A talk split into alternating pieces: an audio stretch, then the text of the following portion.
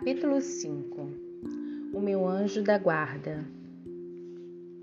Longe da sala de aula e empolgado pelo sucesso de meus espetáculos teatrais, comecei a frequentar eventos literários e abordar os escritores. Queria que eles me dessem dicas. Olhando para trás, vejo que fui inconveniente com alguns. Descobri onde Zeraldo morava e fui à sua casa quatro vezes. Só sosseguei quando fui atendido pelo pessoal do estúdio dele. Não faço mais isso, mas fiz muito. Com as dicas, iniciei uma maratona para escrever histórias infantis, que eram enviadas para várias editoras. No começo, escrevi as histórias à mão depois, um amigo, Jorge Ricardo, que tinha computador, passou a digitar os textos para mim. Não tinha revisão. Eu tirava cópias na papelaria ao lado da escola onde estudei, comprava os envelopes e colocava um montão de cartas no correio. Pegava os endereços das editoras nos próprios livros. Quando a editora era do Rio de Janeiro, eu colocava a melhor roupa e entregar os originais pessoalmente. Depois de muita espera, tudo o que eu recebia eram negativas em cartas padrão. Não, não e não. Hora de desistir? Desencanei das editoras e passei a procurar as gráficas. Tinha em casa exemplares dos três últimos anos do Rio Listas e comecei a pesquisar os endereços. Comecei pelo centro da cidade. Passava a noite esquematizando meu roteiro para a manhã seguinte. Saía com apenas um real no bolso, dinheiro suficiente para comprar um salgado e um refresco. O dinheiro que eu ganhava com as peças ajudava minha mãe em casa. Como estudante aqui no Rio de Janeiro, eu não precisava pagar as passagens de ônibus. Ainda bem.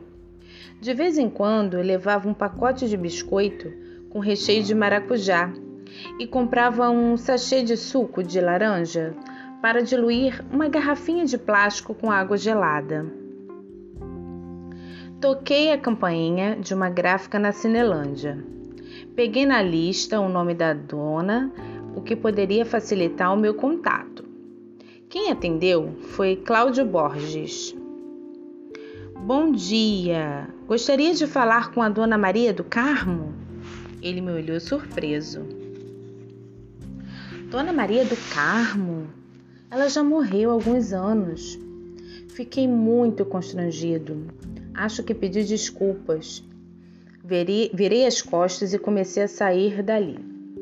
O que você queria com ela, garoto? A pergunta de Cláudio me fez interromper minha saída. Sou autor de livros infantis e estou à procura de alguém que queira editar meus livros. Mas aqui é uma gráfica.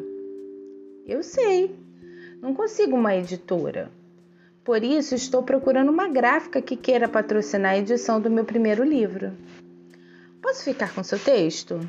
Volte daqui a uma semana. Entreguei a pasta azul transparente que eu trazia embaixo do braço.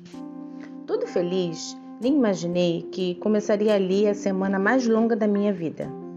Foram sete dias que pareceram setecentos. Dormia e acordava pensando na minha primeira grande oportunidade. Mesmo sem ele me, me chamar, voltei lá depois de uma semana. Gostei, está legal, disse Cláudio logo que me viu. Você só precisa encontrar alguém para fazer uma revisão e alguém para montar e ilustrar o livro. Se conseguir, eu imprimo o livro de graça para você. É um presente. Fui atrás da professora Jurema Silva, que conheci em uma das minhas apresentações, e coincidentemente morava perto da minha casa, para fazer a revisão. Felizmente ela faleceu em 2008. Renato Carneiro, professor de quadrinhos, que eu conheci durante um curso, disse que topava fazer as ilustrações e a diagramação, mas ia demorar um tempinho. Demorou um tempão. Foram quase seis meses. Quando tudo ficou pronto, o dono da gráfica também me pediu que tivesse um pouco de paciência. Foram mais três meses de espera, até o dia em que o meu livro ficou pronto. Uma verdadeira gestação. Chorei em cima da capa de As Aventuras do Pássaro Mágico e outras histórias.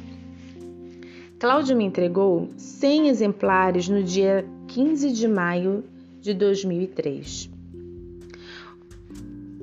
O que vou fazer com todos esses livros agora? Pensei quando saí de lá. Lembrei dos meus contatos dentro de escolas e tive a ideia de fazer lançamentos em escolas dos subúrbios do Rio.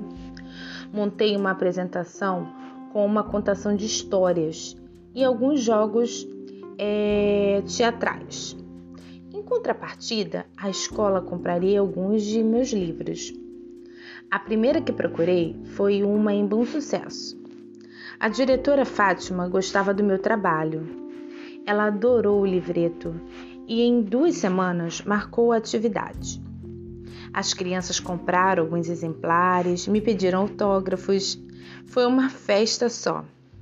Vendi os 100 primeiros exemplares muito depressa.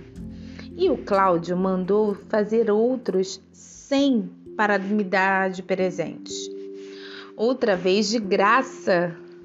O trabalho com as escolas estava dando resultado, mas eu sentia falta de fazer algo com os meninos da minha comunidade.